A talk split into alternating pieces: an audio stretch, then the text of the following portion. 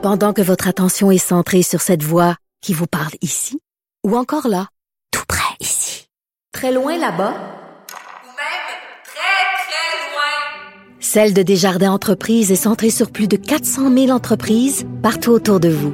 Depuis plus de 120 ans, nos équipes dédiées accompagnent les entrepreneurs d'ici à chaque étape pour qu'ils puissent rester centrés sur ce qui compte, la croissance de leur entreprise.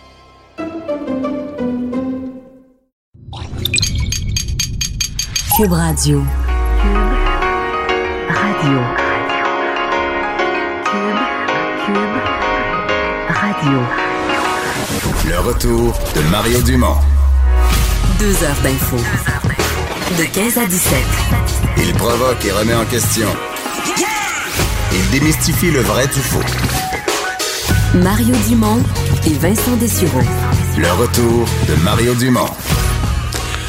Bienvenue à l'émission 15h. Bonjour Vincent. Salut Mario. C'est déjà jeudi.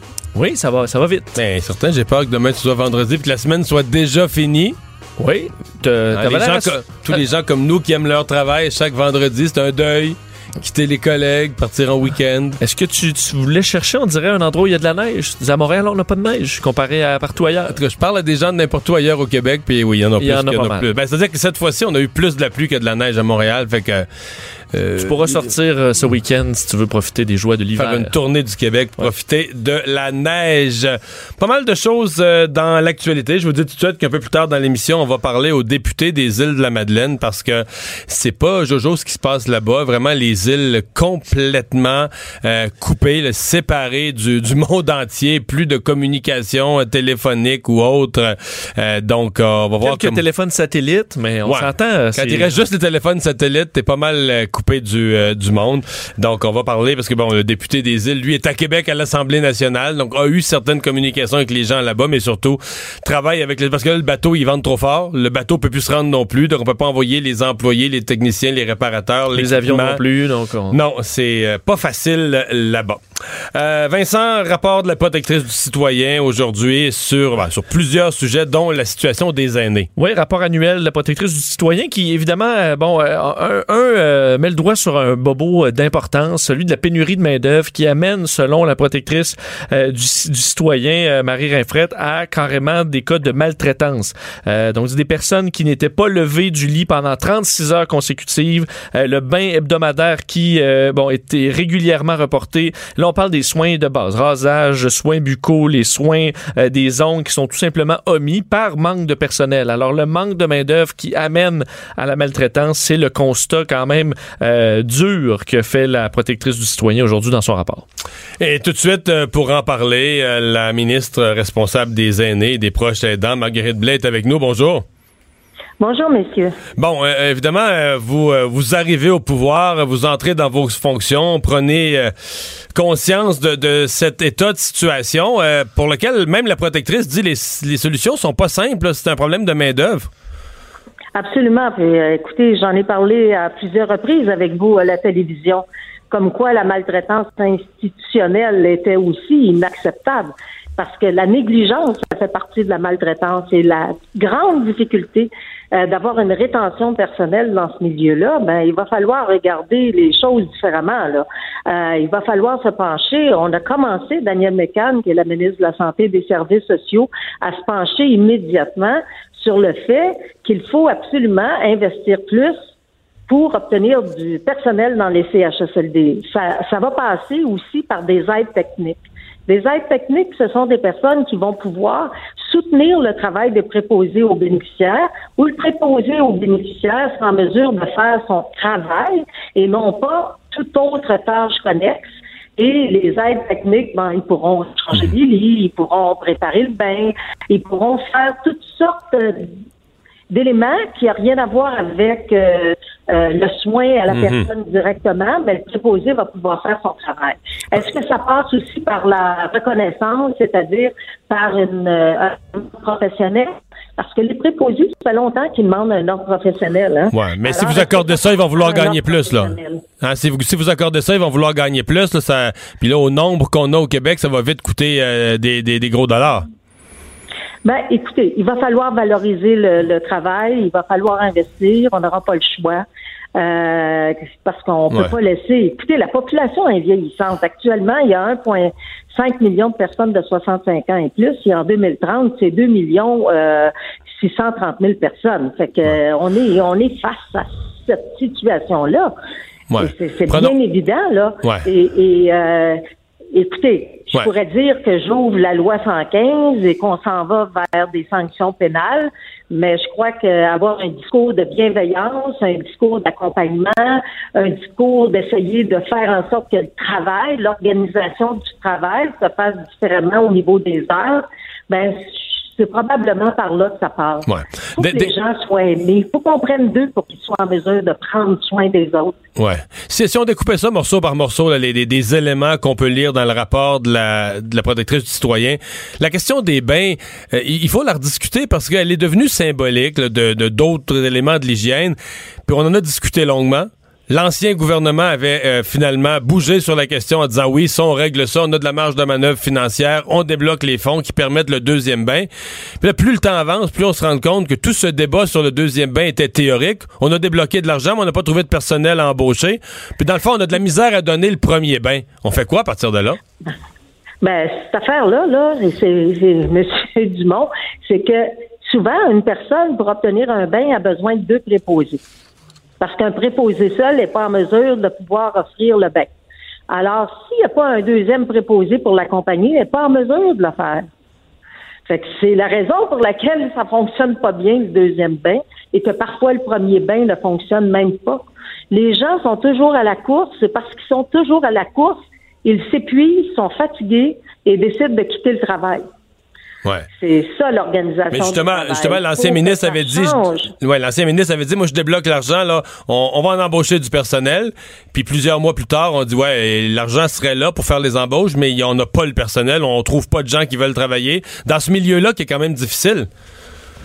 C'est un milieu difficile, puis vous savez, euh, il n'y a, y a- y a pas énormément d'inscriptions actuellement, à l'heure actuelle, pour devenir des préposés. Alors, euh, ça veut dire qu'il faut changer notre discours. Les personnes qui travaillent comme préposés, là, ce sont des personnes qui, qui ont une vocation, là. C'est une mission de travailler auprès des personnes malades. Et en plus, à une époque, les préposés travaillaient avec des personnes qui étaient pas mal moins en perte d'autonomie qu'aujourd'hui.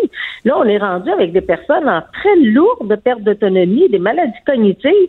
C'est rendu Écoutez, on parle de milieu de vie, milieu de soins. C'est rendu plus des, millions, euh, des milieux de soins, là. C'est ça que ça veut dire à cause de ces, cette perte d'autonomie-là. Il faut aussi faire, euh, essayer de garder les gens à domicile le plus longtemps possible. Donc, investir davantage dans les soins et services à domicile. C'est pour ça qu'on va mettre 800 millions Ouais. pour les quatre euh, prochaines années avec des enveloppes fermées. On n'a pas le choix. Il faut que les enveloppes soient fermées. Il faut que les sommes d'argent soient directement dévolues aux soins à domicile, faire des maisons des aînés différentes dans des petites régions, plus ouvertes sur la communauté. La communauté ait envie d'être bénévole à l'intérieur. Euh, Ben, c'est drôle, vous parlez, ouais, vous parlez de bénévoles. C'est ce qui me venait à l'esprit. Moi, je me disais, quand les soins minimaux sont pas donnés, l'hygiène buccale, la, la coiffure, un petit peu arranger les cheveux, euh, les ongles, des affaires de base, je me dis, on est rendu là, on est rendu que dans une communauté, on devrait quasiment, si on n'a plus le personnel, là, c'est un appel à l'aide, c'est un SOS aux bénévoles. Euh, Est-ce qu'on est prêt à envisager ça ou ben on se dit, ah, les syndicats vont Mais il y en chialer, que ça enlève des Il jobs? y en a que- déjà des Il y en a bénévoles déjà? dans les CHSLD, mais pas assez. Puis on sait que souvent les familles ne visitent pas assez non plus leurs personnes qui habitent en CHSLD. C'est 10% peut-être dans les grandes villes, peut-être 15% un peu plus en région. Mais écoutez, c'est pas la première fois que les gens me disent, euh, Madame Blais, euh, euh, moi je rends visite à mon père pour le faire manger à tous les soirs, mais écoutez, il y en a pas beaucoup d'enfants qui font ça. Madame- Il y a une disparité géographique, il y a l'éclatement des familles. C'est rendu que les gens travaillent maintenant, les deux travaillent, ont des enfants. Ça fait en sorte que toute, toute, toute la cohésion familiale est différente maintenant. Puis Ouais. c'est ça que ça donne. Avant, on gardait nos, nos personnes à domicile le plus longtemps possible et les gens mouraient à la maison. Mais là, maintenant, on vit très, très, très longtemps. Et parce qu'on vit très longtemps, ben souvent, on a des pertes d'autonomie. rendues à- On est dans cette euh, dans cette configuration-là actuellement. Ouais. Moi, Monsieur euh, Dumont, et euh, je m'en vais. Euh, je fais une consultation euh, nationale sur les prochaines dents le 11 décembre prochain. Puis, pas parce que le protecteur du citoyen a sorti son rapport, là, c'est déjà à l'agenda. J'avais décidé d'aller visiter des CHSLD. C'est sûr que je vais pas faire 400 établissements avant Noël, mais j'avais décidé d'aller en visiter et de faire des visites soudaines. Alors, Oh. ils vont pas m'attendre. Quand je vais rentrer dans le CHSLD avec des fonctionnaires qui vont m'accompagner, on va aller Ben, quand- visiter, on va aller manger, on va aller voir. Ça m'intéresse beaucoup. Quand vous en ferez une, vous direz à votre attaché de presse de nous appeler. Puis on va vous reparler à cette heure-ci en fin d'après-midi pour voir ce que ça a donné. Et dernière question, parce que vous êtes une des seules là, dans le Conseil des ministres qui a euh, l'expérience de, de la période des questions à l'Assemblée nationale. Comment vous avez trouvé cette première euh, période de questions ce matin? Vos nouveaux collègues, euh, les questions de l'opposition, qu'est-ce que vous en retenez? Écoutez, j'ai trouvé, euh, bon, j'aime pas ça citer une personne en particulier, mais écoutez, tout le monde euh, a, commencé à dire que Mme Laforêt, au début, euh, en environnement, qu'elle s'était embourbée puis qu'elle serait pas capable de faire son travail. Avait Chassé. très bien répondu. Madame Chassé. Ouais. J'ai dit Madame Laforêt. C'est la ministre des Affaires municipales. C'est Madame Chassé, Oui, oui. oui, je me suis mais trompée, mais il y là. avait, il y avait de la, Je- ner- il y avait de la je- nervosité quand mais- même parmi vos collègues. Là. Les, la- ceux, ceux que c'était la première fois, ils étaient nerveux. Là. Il était solide, là. M. Fitzgibbon était très solide. Dans ce conseil de ministres-là, même s'ils n'ont pas d'expérience, je peux vous dire, moi, je suis la doyenne, la plus âgée des députés. Ce sont des jeunes très, très, très articulés. Moi, j'ai aucune crainte par rapport aux réponses qui seront données aux oppositions euh, pendant la période de questions. Aucune. Simon Jolin Barrette, là, le nouveau leader, là, il est brillant. Il est tout à fait brillant et je suis très, très, très contente d'être avec cette équipe-là. Marguerite Blais, merci beaucoup de nous avoir parlé. Revoir. merci beaucoup. Au revoir. revoir. Tu sais, Vincent, que bon, le, le- cette année, évidemment, le rapport du protecteur du citoyen ou de la protectrice euh, porte sur une année où il n'était pas au pouvoir. Mais dire, dans un an, Oui, là, à, ça par- va être à ouais, ouais, à pareille date, si on reparle à Mme Blais, puis qu'il y a le même genre de constat de la protectrice du citoyen, là, euh, les questions vont, vont durcir dans le sens que c'est c'est votre... Tu comprends qu'un an, tu peux pas tout changer. Non, Mais quand ça fait un an que tu es là, puis tu as fait des promesses, il faut qu'il y ait... faut qu'on voie la différence. Il faut qu'on voie des améliorations réelles. Bien sûr que l'idée de, de faire des apparitions Ça, surprises, ça. là, tu sais, tu travailles, la, la ministre débarque, euh, ça, ça Bon. peut quand même donner une, idée- une idée générale. On vient de lui parler de la première période de questions parce que c'est ce qu'on surveillait ce matin à l'Assemblée. Oui, parce que c'est semaine de rentrée parlementaire, mais évidemment, c'est la, la première fois que le nouveau gouvernement euh, faisait face au, euh, ben, au feu de l'ennemi, aux euh, différents partis d'opposition. Et euh, ben, rapidement, on est entré sur le dossier des, des petits feux, là. des, ben, des petits feux. Oui, parce que pas, en fait, on pas- aurait- pas- les feux nourris de la Première Guerre mondiale. Que C'était plus que la- les, les, les petites choses quand c'est la fête de quelqu'un, le petit feu. des feux de Bengale. Le petit feu de Bengale là, sur le dessus du gâteau. là, Ben. Où on a tenté d'envoyer. Bon, De- Puis ceci de part et d'autre. là. c'est ça. Bon. J'ai pas senti que c'était. Tout le monde était nerveux. Disons ça comme ça. Commençons peut-être par euh, le dossier des promesses, parce que euh, du côté du chef euh, libéral Pierre Arcan, c'est ce qu'on ramène en disant que les que le gouvernement caquiste ne pourra pas réaliser toutes ses promesses. Est-ce que le premier ministre peut dire aux Québécois que malgré les marges de manœuvre historiques dont il dispose, il ne pourra pas tenir toutes ses promesses? Ce à quoi a répondu le, le premier ministre, qui s'attendait à quelque chose d'une question plus difficile que ça. Euh, donc, il s'attendait à ce que ce soit plus difficile et a répondu bon que euh, son objectif était de créer des emplois de qualité, entré tout ça à augmenter le niveau de richesse des, euh, des Québécois, en disant que le Parti libéral était semblait satisfait de la situation économique, ce qui n'était pas son cas. Mais les libéraux insistaient beaucoup dans le préambule de leur question sur le fait que ils ont été bons là. Oui, ben c'est Ils ça, ont été un ça. bon gouvernement. De l'autocongratulation. Ben, c'est parce que pff, je- je- je- sur certains sujets, c'est pas totalement faux. C'est juste qu'une fois que tu as perdu les élections, là, c'est totalement inutile de dire ça. Tu comprends? C'est comme, à la limite, t'es mieux de dire, regarde, nous autres, on était pas bons, là. Le monde nous a mis dehors. Ben là, on va voir si les autres vont faire mieux. Mais c'est comme de, de commencer ta question en disant, bon, le peuple s'est trompé, là. Tu sais, nous, on était un bon gouvernement, puis ils nous ont mis dehors vrai. par erreur. Là. Le peuple s'est en trompé. Maintenant, posons nos questions. C'est pas... euh, je comprends comment ils se sentent, mais tu sais, c'est... Modestie, là, t'es, euh, humilité, t'as perdu, là, qu'est-ce que tu veux? Fait que tu peux pas commencer ton préambule en disant Bon, on était excellent, tout va bien, mais le monde s'est trompé. Ouais, et évidemment, on voulait attaquer euh, le gouvernement sur euh, le dossier de l'environnement. Et ça n'a peut-être pas bon, tourné exactement comme, comme prévu. On espérait coincer le gouvernement sur la question des changements climatiques, mais euh, la ministre de l'Environnement, euh, Marie-Chantal Chassé, qui avait euh, des, bon, des données que tu as d'ailleurs publiées en, Ce en- matin, ouais. en- de, de façon exclusive un petit peu plus tôt aujourd'hui, aujourd'hui, comme quoi le Québec est très loin d'atteindre les objectifs de réduction de gaz à effet de serre, euh, selon un document du ministère de l'Environnement. Euh, en 2016, les émissions de GES qui avaient diminué de 9% par rapport au niveau de 90, alors que le Québec s'est doté d'une cible de moins 20% d'ici 2020. Alors, on, est, on est rendu tout près, mais on des n'a pas la moitié de il y a fait. encore des gens qui disent qu'il faut l'atteindre, là. Ouais, mais ça, c'est... ouais. Il reste deux ans, là. On n'a pas à moitié de fête, là. En 28 ans, en 27 ans. C'est- comme plus irréaliste que ça, tu meurs, là. Ben, et, et ça a permis une bonne réplique de justement la CAQ qui se fait attaquer sur le dossier des gaz à effet de serre par l'opposition. Et l'opposition est au gouvernement. Et on dit, ben, visiblement, euh, le, le bilan qu'on a aujourd'hui, c'est le vôtre. Ça a Ouais, et- euh, les, quatre, les quatre dernières années pour lesquelles on a des chiffres, ça s'améliore plus. Ça s'est amélioré. Durant les années 90, on a baissé nos émissions, mais là, c'est comme, ça stagne, là, ça s'améliore plus. Je vais vous faire entendre un montage de, de, de, de ces, de ces cet échanges-là. Vous allez entendre justement euh, bon, Marie Montpetit, la critique libérale, qui lance euh, ce, ce- ce dossier-là. Marie-Chantal Chassé de la CAQ qui répond. Vous allez aussi entendre euh, Pascal Bérubé euh, du Parti québécois et finalement le premier ministre sur le dossier de l'environnement et des GES. Est-ce qu'on doit comprendre que la ministre a déjà lancé la serviette et qu'elle abandonne le rôle de leader que le Québec a toujours assuré dans la lutte au changement climatique? Réalisez-vous que pour atteindre les cibles de 2020, nous devrions réussir une performance équivalente en 2-3 ans que eux ont réussi à atteindre en 25 ans. Lorsqu'il a dit hier dans son discours d'ouverture qu'il n'allait pas céder à aucun lobby, ce qui considère que les centaines de milliers de Québécois qui lui demandent d'agir en environnement, c'est un lobby qu'il ne devrait pas écouter. On prendra pas de décision comme le Parti québécois de construire une cimenterie en Gaspésie qui représente les émissions de 500 000 voitures. Bon. Ouais, ça donne une idée. C'est parti. Alors, on crée, euh, évidemment, euh, la CAQ n'ayant pas de bilan à défendre peuvent attaquer Oui, le bilan des, des- des deux autres Mais sur la cimenterie, puisque M. Legault finit là-dessus, conclusion là-dessus.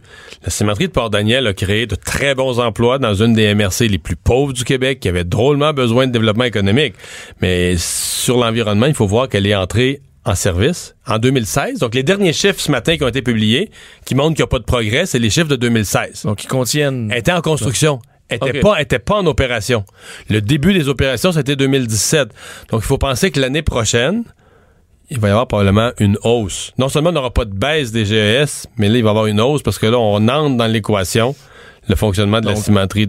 Le gouvernement va sûrement le rappeler souvent. Oui, oui, oui. L'année Non, mais c'est ça qui est drôle, c'est que, tu sais, dans les, les, les élections, les dernières décennies, c'était toujours les finances publiques. Donc, le nouveau gouvernement disait toujours, oui, mais là, on peut pas faire toutes nos promesses, on est mal pris. L'ancien gouvernement nous a laissé un trou, les finances publiques sont mal à l'ordre, on est pris. Alors, quand on a ouvert les livres, on a découvert Oui, un déficit caché, un trou, tout ça. Alors que là, on, aura, on va avoir le même discours, mais pas sur les finances. Sur l'environnement. Tout- on va entendre la même, même chanson, mais c'est juste, remplace juste les mots dedans. On a ouvert les panneaux, puis c'est plein de gaz à effet de serre.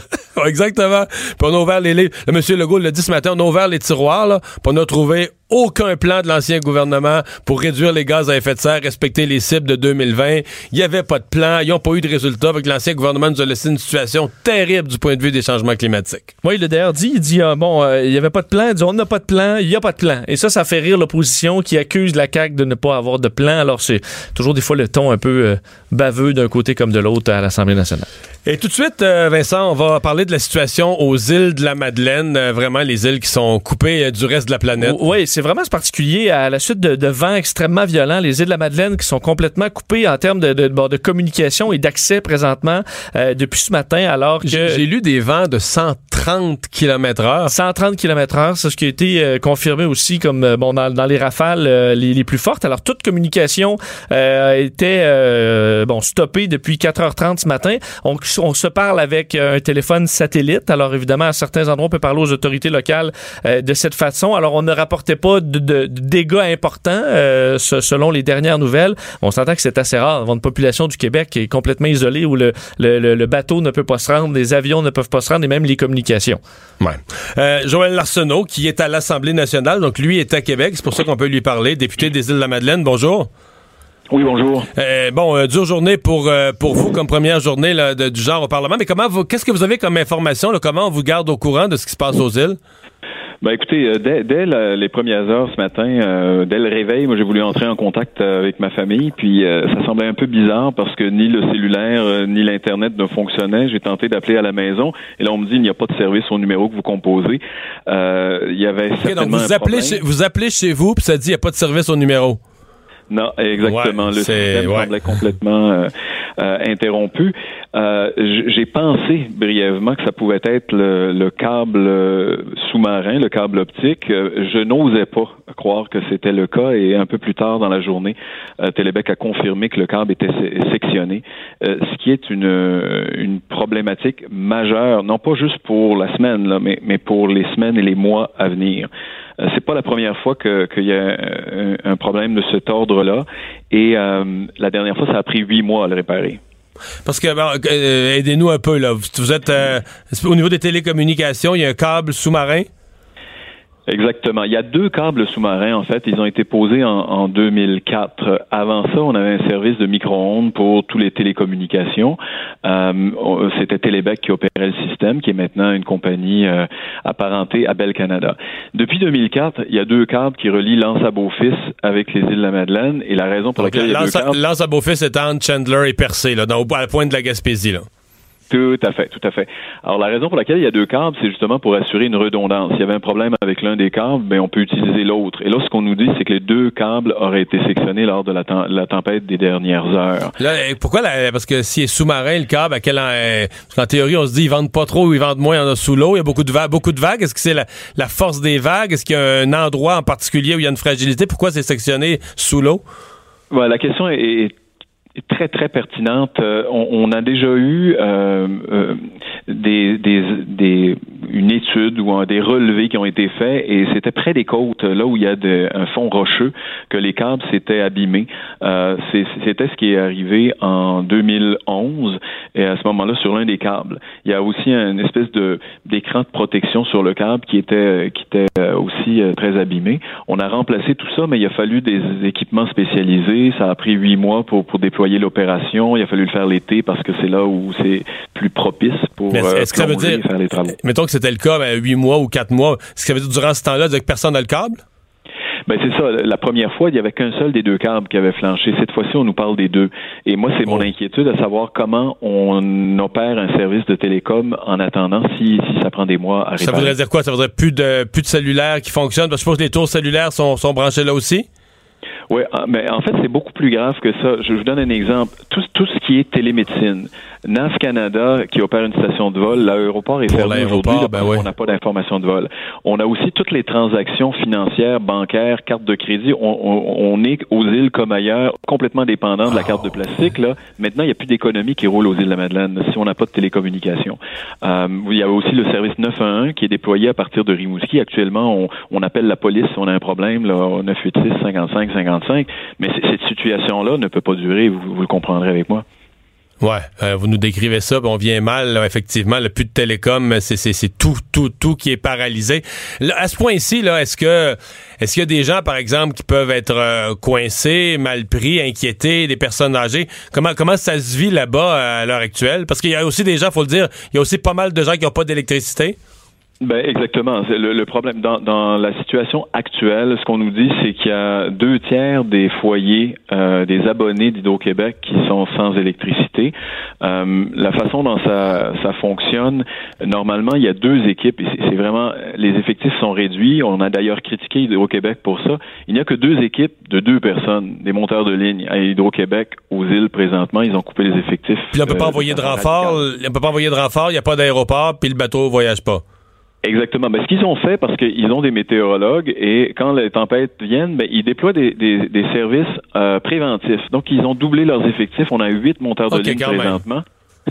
Et là, ce qu'on dit, c'est selon l'état de la situation, parce qu'il y a euh, pas moins de 30 poteaux euh, d'électricité qui ont cédé sous le poids de la neige, du verglas, puis avec les vents. Donc, on veut déployer 40 euh, monteurs de ligne aux îles, mais il n'y a ni bateau ni aéroport actuellement euh, qui fonctionnent. Et là, on regarde du côté de l'armée s'il est possible d'aller soit en hélicoptère ou en avion pour, pour prêter main forte aux, aux équipes d'Hydro-Québec et évidemment rétablir le courant électrique. Qu'on est rendu là. Euh, là, j'ai vu, ben, vous comme député, évidemment, vous êtes sur place à l'Assemblée nationale. J'ai vu différents membres du gouvernement, la ministre de la Sécurité publique, même le premier ministre, qui se sont euh, sont exprimés sur les mesures d'aide. Est-ce que vous sentez que vous avez euh, de ce côté-là le support nécessaire? Ben, tout à fait, mais moi j'ai eu l'occasion de rencontrer Madame euh, et de m'entretenir avec Madame Guilbeault euh, et euh, elle avait un certain nombre d'informations, également la ministre Prou du développement régional, mais ce que j'ai tenté de leur faire comprendre, c'est que la crise actuelle cette semaine, aujourd'hui, c'est une chose, mais le, le rétablissement, c'en est tout c'est une toute autre problématique. Et si les câbles sont effectivement sectionnés dans le milieu du golfe, on va avoir besoin d'une aide euh, très, très importante de la part du gouvernement en appui aux télécommunicateurs pour établir euh, le système, pas seulement par téléphonie satellite, mais pour l'ensemble des télécommunications qu'on vient de décrire euh, tout à l'heure. Mm-hmm si on essayait, ouais, parce que là, euh, c'est beaucoup, beaucoup de problèmes superposés. généralement, dans des situations d'urgence, on dit on essaye de faire une hiérarchie des urgences. Là, vous, vous nous la décririez combien, comment, je veux dire, si on avait à dire euh, euh, aujourd'hui, demain, les urgences, parce que bon, évidemment, la, santé puis la sécurité du public, c'est ce qui vient avant tout le reste, mais on, on essaie de prendre ça par quel bout, là? Ben c'est ça. Le, côté positif, c'est qu'à l'heure actuelle, le, aussi euh, bizarre que ça puisse être euh, ou sembler, euh, les télécommunications à l'intérieur de l'archipel fonctionnent. Donc, les gens sont en mesure d'appeler à l'hôpital, appeler la Sûreté du Québec. donc ils peuvent s'appeler entre eux. Ils sont coupés du monde, mais ils peuvent communiquer entre eux sur les îles. Exactement. Alors, c'est pour ça que le service 911 il a été référé à la Sûreté du Québec pour que les gens puissent avoir un service de première nécessité d'urgence pour leur sécurité. Évidemment, les vents vont baisser probablement au cours de la nuit. Demain, on va, on espère pouvoir avoir des, des, euh, équipes d'Hydro-Québec pour rétablir euh, le réseau euh, au cours des jours qui vont suivre. Et ensuite, ou parallèlement, mais c'est tout le travail de télécommunication où il va falloir développer probablement une nouvelle architecture pour pouvoir rétablir euh, l'ensemble des, télécommunications pour les institutions financières, pour Hydro-Québec, pour les citoyens, évidemment, pour l'hôpital, pour NAV Canada et ainsi de suite. Joël Arsenault, merci beaucoup de nous avoir parlé. Merci à vous. Au revoir. Au revoir. Quelle histoire pareille, hein? Euh, non, mais on pense pas, effectivement, que c'était plus télécom, c'est-à-dire qu'il n'y a plus une carte de crédit, il n'y a plus une carte de guichet, il n'y a plus rien qui fonctionne de ça. Non, on parle de télémédecine de euh, l'aéroport. Tu peux même pas envoyer d'avion euh, pour aider dans la mesure aussi ils n'ont pas l'information météo locale. C'est pour ça quand tu parlais de l'armée, j'ai l'impression que l'armée doit avoir des pilotes puis des avions, eux, que sans aucun service à l'aéroport. Qui ont des radars, les avions sont, sont, sont peut-être mieux équipés. Pour aller atterrir sans support, là. Exact. Sans support de la tour de contrôle. C'est parce que je trouvais un peu intense le tweet de Justin Trudeau tantôt, mais là, je comprends un peu plus la la, gravité du ton. Il avait, il avait, écrit dans des conditions météorologiques, météorologiques difficiles, euh, bon, cause des pannes de courant le long de la côte est. Mes pensées vont à toutes les personnes touchées. Tenez bon et soyez prudents. Suivez les nouvelles locales pour vous tenir au fait de la situation. Donc, euh, probablement que Justin Trudeau avait eu de l'information aussi sur euh, les, les graves problèmes dans l'Est présent. Le retour de Mario Dumont. Pour nous rejoindre en studio. Studio à commercial cube.radio. Appelez ou textez. 187 Cube Radio. 1877 827 2346. Alors, c'est dans quatre jours. Euh, on, en parle depuis des mois. Le départ de notre astronaute euh, David Saint-Jacques. Et euh, Vincent, donc, c'est lundi qu'il va se mettre en orbite. Ouais, lundi 6h31. de, bon, que David Saint-Jacques devrait s'envoler dans sa fusée Soyuz. On a hâte, on espère que ça va bien se passer. Et aujourd'hui, David Saint-Jacques a donné une, une, entrevue aux médias alors qu'il qu'il est en quarantaine. Donc, lui, déjà privé de sa ouais, famille. Il faut plus qu'il attrape le rhume, là. Hein? Ben non, c'est ça. On veut s'assurer qu'il n'y ait, pas, euh, pas de problème et qui contamine euh, la, station spatiale. Alors, il y a, bon, toute cette procédure-là est en cours. Et il a quand même pris quelques minutes pour parler euh, aux médias. J'ai sorti un extrait, un extrait où il parle de ses peurs parce qu'on se dit, bon, il doit avoir peur que la fusée explose ou peu importe. Et c'est pas la peur qu'a David Saint-Jacques. Son, autre, son peur est, sa peur est plus philosophique, disons. On peut écouter un extrait de ce qu'il a dit. Il y a une chose dont j'ai peur, peut-être, c'est connaissant ma personnalité, je suis le genre de personne qui, lorsque j'ai une tâche à faire, je suis euh, complètement, euh, je, m'enfouis dedans, si on veut, et donc j'espère euh, avoir la, lucidité de temps en temps de lever la tête, regarder autour et d'apprécier le moment, de prendre le temps de réaliser la, la valeur, si on veut, de ce qui se passe et de l'aspect extraordinaire de l'expérience. C'est une belle peur Hein? quand même. Ben, essayer de profiter du moment malgré tout, parce que les tâches euh, doivent être assez énormes sur la station spatiale. Et, et en parallèle, il y a une expérience pour nous permettre de vivre un peu ce que vit euh, David Saint-Jacques ou d'être en orbite avec lui. Euh, c'est euh, Hélène Lorrain, productrice au contenu de Québécois numérique, qui vient nous en parler.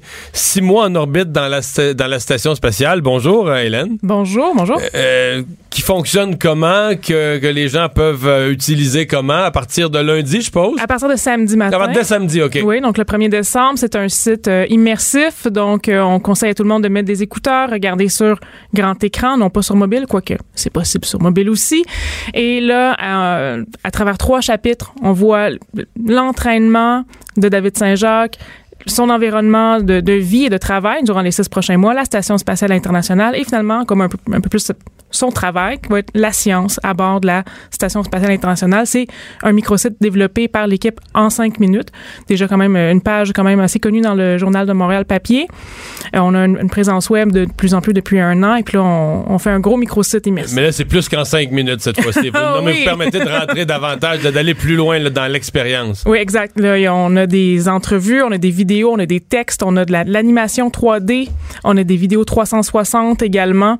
Donc, c'est vraiment quelque chose pour nous plonger dans l'expérience euh, David Saint-Jacques, si on peut dire. Que, que les gens peuvent trouver où? Euh, Est-ce qu'il y a un chemin via le site du journal? Est-ce qu'on y va direct? Est-ce que... Sur le site d'accueil du journal de Montréal.com, samedi matin, il va y avoir un lien dédié pour euh, ce qu'est-ce qu'on appelle un microsite, qui est un site web dédié finalement.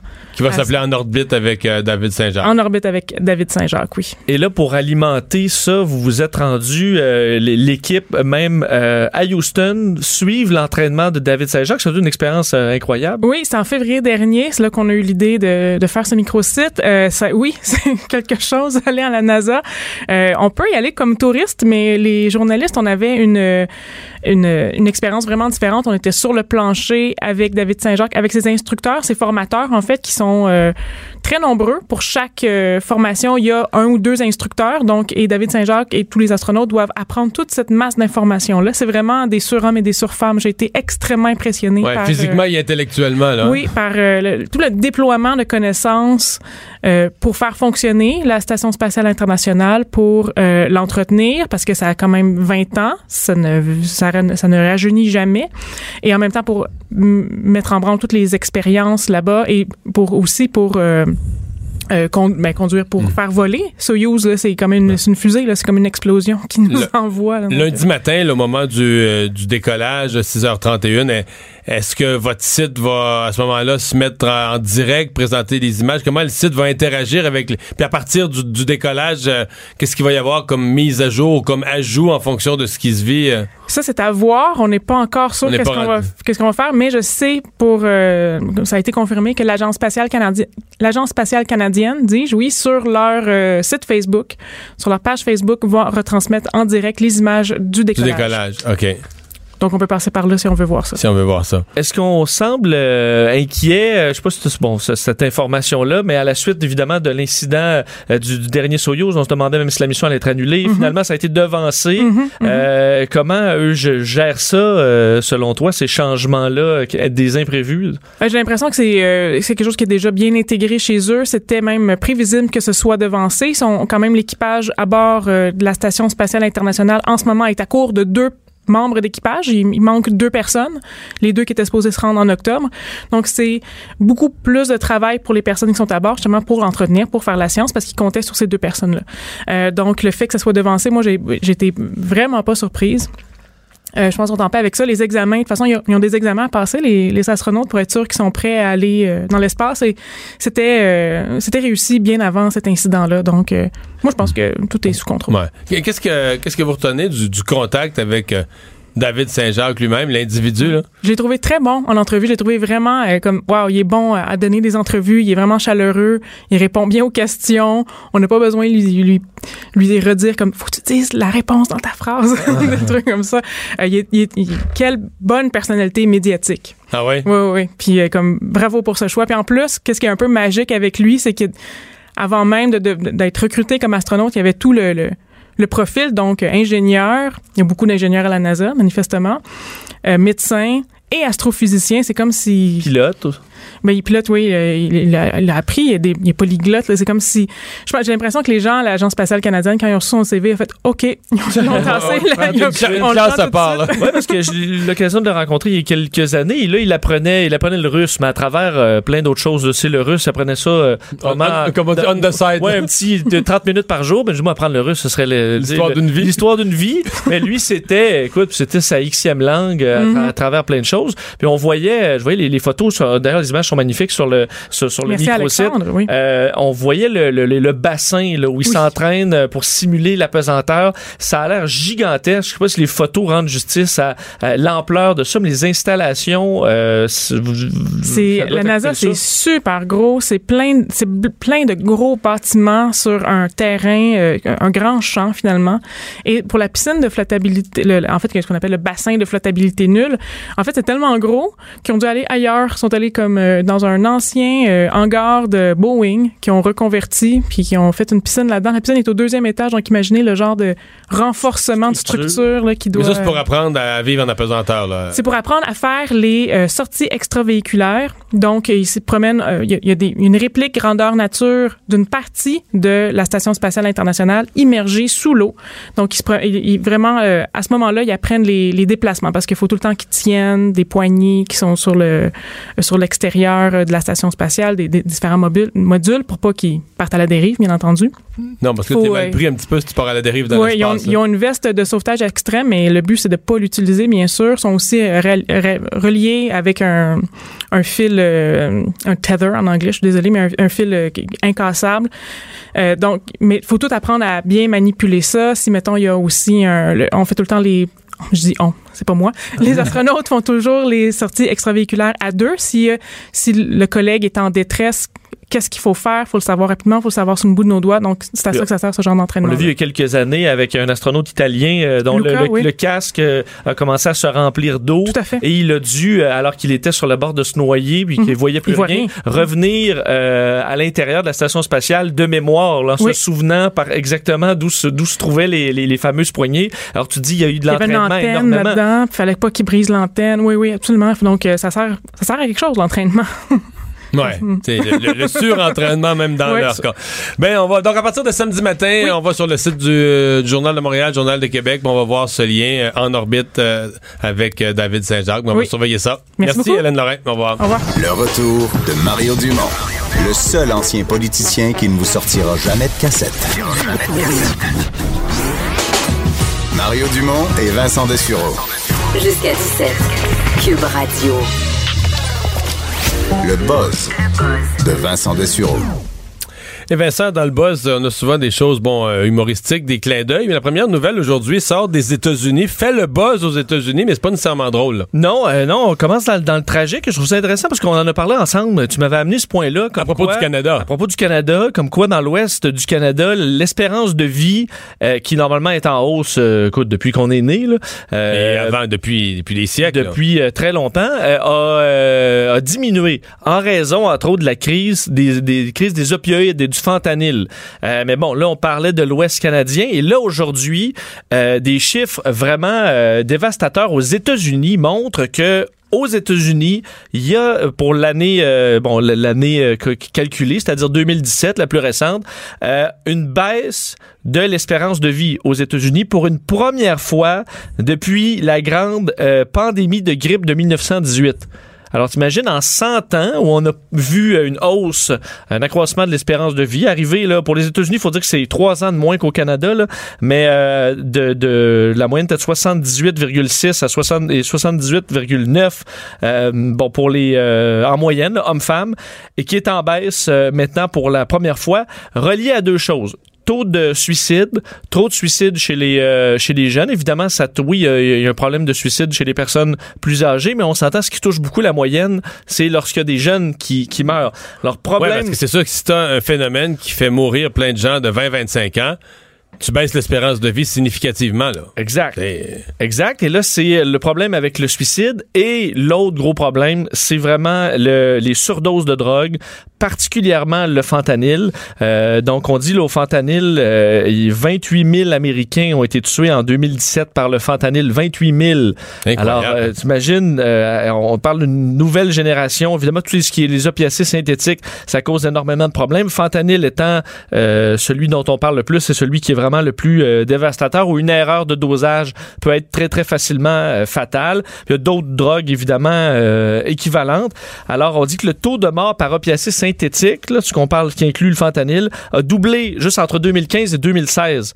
Euh, et l'an dernier a augmenté de 45% Alors, t'imagines la, la hausse qui est, euh, qui est vertigineuse, qui amène donc à une baisse euh, du, de l'espérance de vie pour la première fois depuis 100 ans aux États-Unis. Alors, il y a clairement un gros, gros problème à ce niveau-là. D'ailleurs, je continue de suivre. On avait reçu Samian sur Oui. la série Fentanyl qui, qui, qui est diffusée à, à moi et compagnie et à, à suivre encore parce que je l'ai écouté encore cette semaine.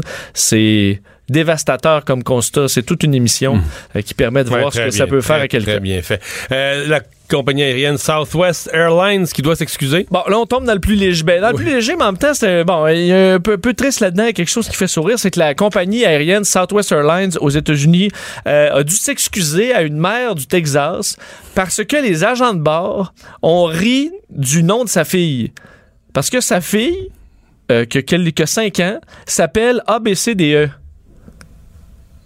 Là. OK? Elle s'appelle? Si t'appelles ta fille ABCDE, attends-toi que toute sa vie, les gens vont rire. Bon, mais mais- rire, sourire, faire des commentaires, faire des sourcils bizarres. Ben, elle, dans un vol pour retourner à El Paso, euh, à la maison au, au Texas, donc de Santa Ana en Californie jusqu'à jusqu'au Texas. Là, les agents de bord voient la carte de, de, de ma fille. euh, et là, et après ça, je les vois qui pointent euh, en riant. Ils ont même pris une photo de, de, De la carte de la carte d'embarquement. d'embarquement. On mis ça par après sur les réseaux sociaux, au point où la, la- la petite fille, même dans l'avion, l'aurait remarqué. Elle aurait dit Maman, pourquoi les agents de bord ont l'air à rire de moi? Et là, elle a dit Ah, c'est parce qu'il y a des gens méchants et tout ça. parce Alors, ABCDE. Parce que ta mère et ton père, c'est des fêlés. Ben, tu sais, écoute, ABCDE, faut dire, ça se prononce pas. ton papa et ta maman, là, ben, ils ont des springs un petit peu lousses, là. Puis que là, ils t'ont donné un bizarre de nom. Fait que là, pense pas que c'est la dernière fois, là. Toute ta vie, ça va être comme ça, ma belle. Jusqu'à temps que tu changes de nom, parce que tu vas être fâché après tes parents. Ouais, là, tu vas avoir 21 ans, la loi va te le permettre, tu vas être majeur, là, tu vas dire, moi, mes parents, c'est deux imbéciles, fait que là, je change de nom. Ben, Monsieur le juge, s'il vous plaît. Ça se prononce, euh, elle dit là, ABCD. Parce que c'est Abe, A-B, C-D-D-E, là. Donc, Abe C-D, c'est le nom. Et il faut dire que, euh, là, euh, Southwest euh, s'est vraiment excusé auprès de, de la mère au nom des employés en disant que c'était vraiment pas euh, dans, dans les, les règles de Southwest de rire du nom d'un passager. Mais il semble y avoir beaucoup plus de ABCDE aux États-Unis depuis, en fait, il y en avait, ça existait pratiquement pas, ce nom-là. Mais pourquoi c'est arrivé? Parce qu'en- Il y a- en- il y a une, il y a une, il y a une oui, logique. Il y a une logique. C'est Oh, qu'en en, une logique, en j'aime ça, une bonne logique, quand 2014, même. en 2014, euh, la petite ABCDE Santos, qui était probablement la première ABCDE aux États-Unis, une petite fille de 7 ans, euh, qui était euh, autiste, et ça avait fait les manchettes parce qu'elle avait un chien d'assistance, un pitbull, et un Père Noël d'un centre d'achat avait refusé que la petite fille s'approche parce qu'il avait peur du pitbull. Et là, ça avait fait les manchettes, la petite ABCDE. Et l'année suivante, trois. Tu allais me dire que le pitbull s'appelait FGHIJ, là. XYZ. Euh, et l'année qui a suivi le, le- bon, cette histoire-là qui est devenue virale à travers les États-Unis, il y avait 328 ABCDE. Donc, les gens ont dit, les gens ont vu l'histoire bon, de, de autisme, en chien, etc. Les gens se sont dit, mais quelle bonne idée d'appeler son chien ABCDE. Oui. Fait que les femmes qui ont accouché dans les mois suivants se sont dit, on serait fou de s'en priver. Ça, ça fait cinq ans. Alors, la petite ABCDE qui fait la- les manchettes aujourd'hui, ben, elle est de cette cohorte-là. là. Donc, des Mhm. mamans qui ont trouvé ça bien Ben beau. oui. Et d'ailleurs, ça avait fait le tour des, euh, on dit, des, des forums pour les noms d'enfants, là, parce qu'il y en a qui vont s'inspirer. Et ça avait été nommé le pire nom de l'histoire euh, euh, que le ABCDE. Et il faut croire que ça a convaincu quand même 328 pères de parents ou monoparentales aussi, là, mais de décider d'appeler leur enfant ABCDE ou APCD, là, dépendamment de comment vous voulez le prononcer. Mais donc là, le pire est passé. Southwest s'est excusé. C'est excusé, donc tout est beau. Il y a de, tu vois, elle aura Ils leur ont plus jamais- donné là, des, des points bonnies, des, des, des équivalents, je sais pas, des Ben, air miles, aéroplans, quelque chose? Non, Parce que généralement, les compagnies aériennes font ça, ils te donnent des points, là. Ben, c'est pas ça que. Moi, j'ai pas d'informations comme quoi ils ont donné rien. C'est peut-être justement voulu. Euh, ils ont dit par contre que ils ne vont pas nous dire quelles sanctions les employés ont eues, parce qu'ils gardent ça privé. Peut-être qu'ils n'ont pas eu beaucoup. Et, mais qui vont quand même donner de la formation supplémentaire pour le respect Ça, c'est tellement des passagers. Alors, si vous Ça, voyez c'est un- trop à mode, là, une formation pour tout. Là, les gens, les gens euh, s'enfargent dans, dans- dans le bord du trottoir, tombent, on va donner une formation comment marcher. Là. Là, t'as une formation à dire, eh, là, si euh, vous avez un, un- un passager qui s'appelle un nom, un nom ridicule, Ridicule. ben riez pas. Bon, ça va Une fois que t'es formé, là. Oui, là, tu Ben là, tu peux pas, te, tro- tu peux pas rire, là, t'es formé. Monsieur 1, 2, 3, 4, 5, 6, ben tu fais comme Monsieur, parfait. c'est la rangée A, siège B. Je suis formé. Ou ça, c'est votre sœur? Rangée A, siège B. C'est votre sœur. C'est Bon, euh, là, euh, c'est fini la porno euh, Starbucks. là. Ouais, si vous êtes aux États-Unis, je suis désolé de vous Est-ce que apprendre. c'est un lieu connu pour la Ben, pornographie? il semble que, parce que les Starbucks, un peu comme les, les McDonald's, souvent sont des points où tu vas pour de, du signal Wi-Fi gratuit. ah oui, Hein? je comprends. Et euh, le problème chez Là, à 8 piastres pour un café, tu te penses tout permis, là. Ben, c'est ça. Il semble qu'il y a une problématique de gens qui vont au Starbucks ou près des Starbucks aux États-Unis pour consulter de, de la pornographie. Au point où il y a un groupe, encore là, des gens qui ont du temps libre, le groupe Enough is Enough, qui depuis euh, plusieurs années maintenant veulent convaincre Starbucks de bloquer les sites pornographiques sur ses, euh, sur son signal euh, sans fil. sais qu'il y a un groupe qui milite pour demander ça. Oui, à Starbucks. Parce qu'eux, ils veulent la paix dans les Starbucks, puis ils veulent pas des Ben- gens qui, qui niaisent autour. Ben, Non, eux, parce que c'est au nom de la morale, puis de la... Ben, en fait, eux, ils ont déjà une pétition de 26 000 signatures. Eux, ce qu'ils disent, c'est que Startup, en, Star, Startup, Starbucks, en gardant les portes ouvertes comme ça sur la pornographie, permettent à des, euh, des gens qui sont euh, des, euh, des, des déviants sexuels, qui peuvent être des fois interdits d'aller sur, d'avoir un signal Internet chez eux, mais qui vont se retrouver à aller euh, regarder de la pornographie juvénile au Starbucks parce que là, ils sont à l'abri, euh, ils sont Ben, pas à l'abri, plus ou moins, il y a quand Ben, même plein de monde, là. Ben oui, il y a plein de qui monde. voit ce a sur ton écran, ou à peu près, en tout cas. Puis les signaux comme ça de Wi-Fi public, euh, c'est facile euh, de, de se faire surveiller. En tout cas, euh, bref, Wi-Fi, euh, Starbucks dit on a trouvé une façon de bloquer ça, un peu comme McDonald's l'avait fait en 2016, et euh, ils sont en train de faire des tests. Et d'ici les prochains mois, ce sera tout barré. Alors vous aurez plus accès à de la pornographie chez Starbucks pour tous les déviants qui se rendaient au Starbucks pour euh, Tu sais que, au- je sais pas s'ils peuvent faire ça au Québec, parce qu'au Québec, le nom Starbucks est pornographique en lui-même. C'est Tu sais pourquoi? ben il y avait le Un des taureaux les plus célèbres du centre d'insémination artificielle de Saint-Hyacinthe, Starbucks, c'est pour ça qu'on a donné le nom qui a donné le nom, en fait, le nombre de descendantes de vaches Holstein, là. excellente productrice de lait, Starbucks. Et je me faudrait, faudrait demander aux gens de Saint-Hyacinthe le nombre de doses, là. milliers de descendants là, c'est Oui, oui. Le nombre de doses euh, de, de sperme qu'on est allé chercher chez Starbucks, c'est du sérieux, là. Ouais, non, Moi, j'ai, pas j'ai, temps ren- plein. tu sais que moi, j'ai rencontré Starbucks qui était à la retraite. OK. Il était à la retraite parce qu'on n'a pas suite. Généralement, là, euh, on fait de la viande avec, mais là, Starbucks, par respect, on l'a, gardé. Moi, je l'ai rencontré, je l'ai croisé, il était en, il était en retraite. Puis il a une belle vie, euh, une belle vie de boc. Ben, c'est, débattable, c'est toujours dans un tube en caoutchouc, là. Oui, je sais, mais c'est mieux que finir en vache de boucherie. Ouais, ouais. Ouais, ouais. Mais, tu sais, je veux dire, euh, tu peux pas, c'est du géniteur sérieux, là. Tu peux pas pas avoir de respect pour Starbucks si tu crois à la famille un peu, là. OK. Mais est-ce que c'est. euh, est-ce que c'est un travail qui. Est-ce qu'il y a une pénurie de main-d'œuvre dans ceux qui vont recueillir ça? Faudrait demander aux éleveurs Holstein. là. Mais d'après moi, c'est correct. D'après moi, c'est bien. Mais non, mais c'est parce que c'est, ben, toute une science. là. C'est parce que tu faut que faut vraiment que tu sois dans une ligne d'excellente productrice laitière. Euh, Faut pas qu'il y ait de tard. Il faut que les, les, les pattes. Non, c'est faut sûr. que t'aies des problèmes de hanches, des problèmes de pattes, des problèmes de. Tu sais, faut que pour te donner des descendantes qui vont être des bonnes vaches une laitières. dose, ça vaut combien? Je serais curieux.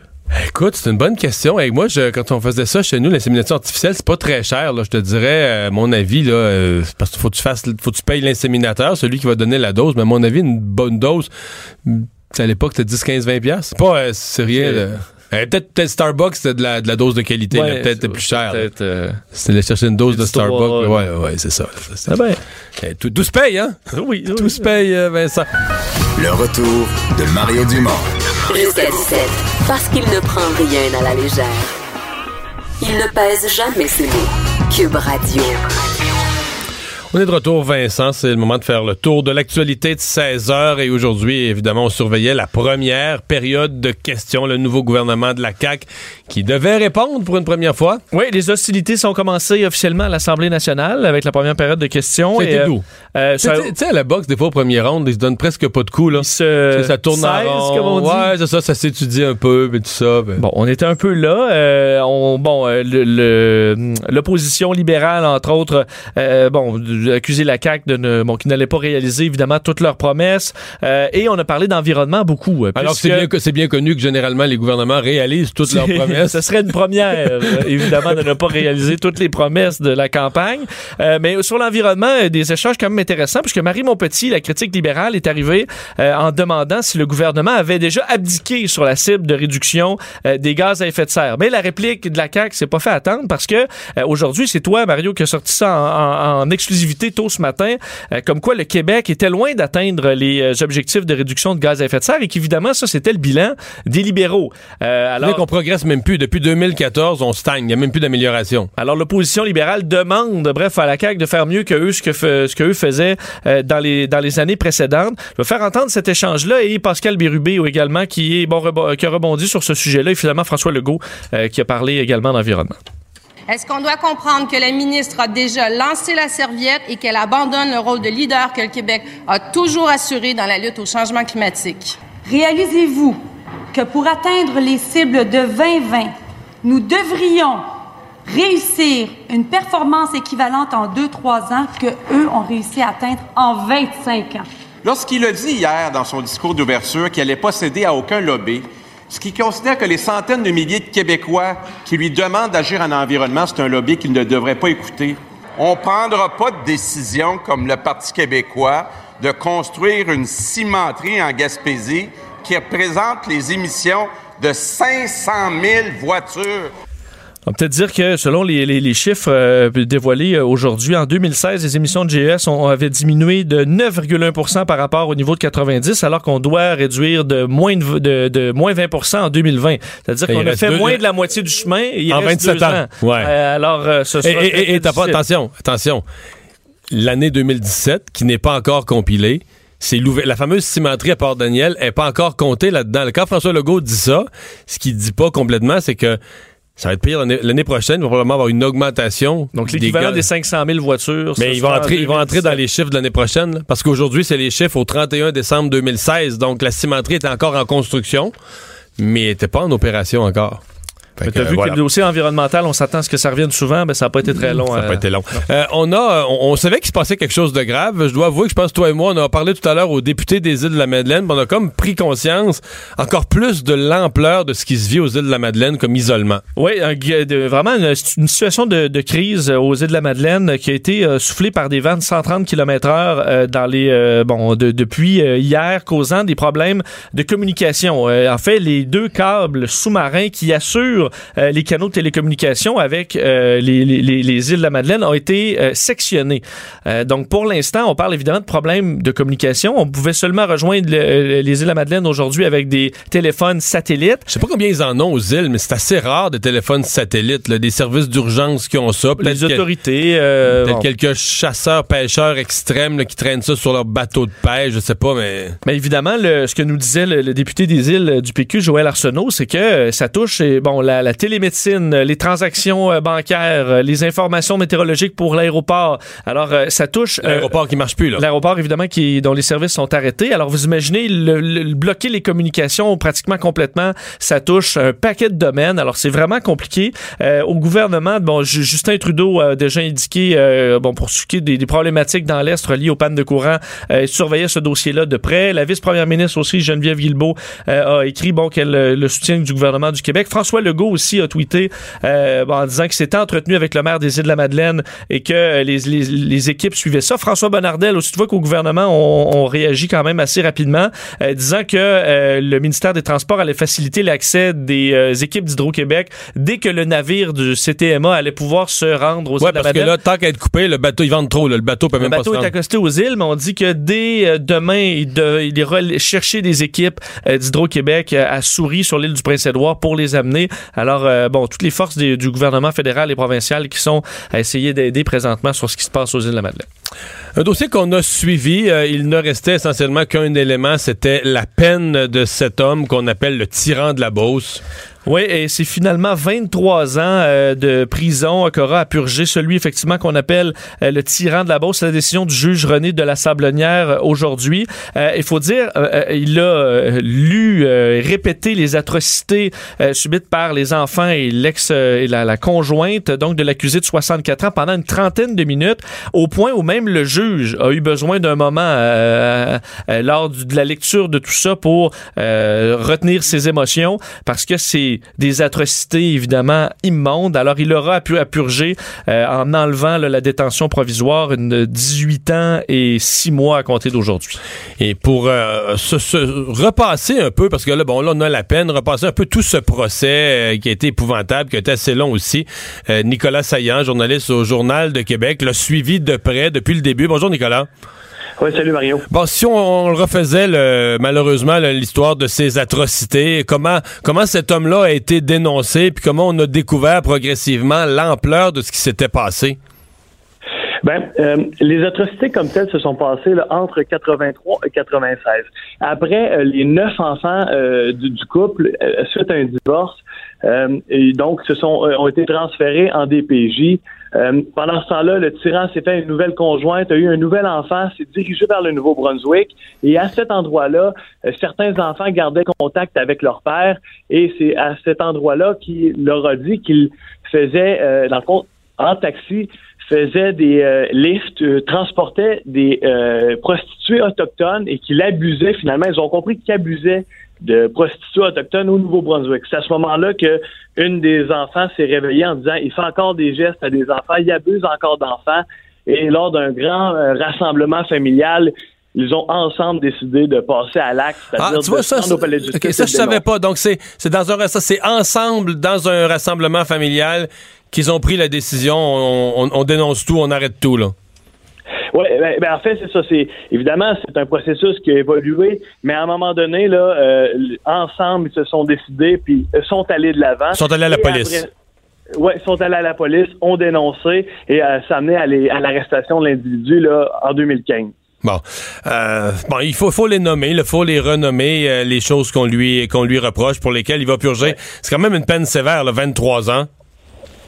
Ben, c'est la peine la plus sévère qu'on a donnée à, à ce type de bourreau. On peut se rappeler euh, euh, du bourreau de Beaumont, il Ouais, avait eu 22 ouais, ouais. ans. Et il y avait aussi Jacques Vachon, qu'on a aussi appelé le bourreau de Saint-Just de Bretonnière, qui avait eu, lui, 23 ans, mais en appel, ça avait été réduit à 18. Alors, pour l'instant, 23 C'est ans, la c'est plus la longue peine. grave. OK.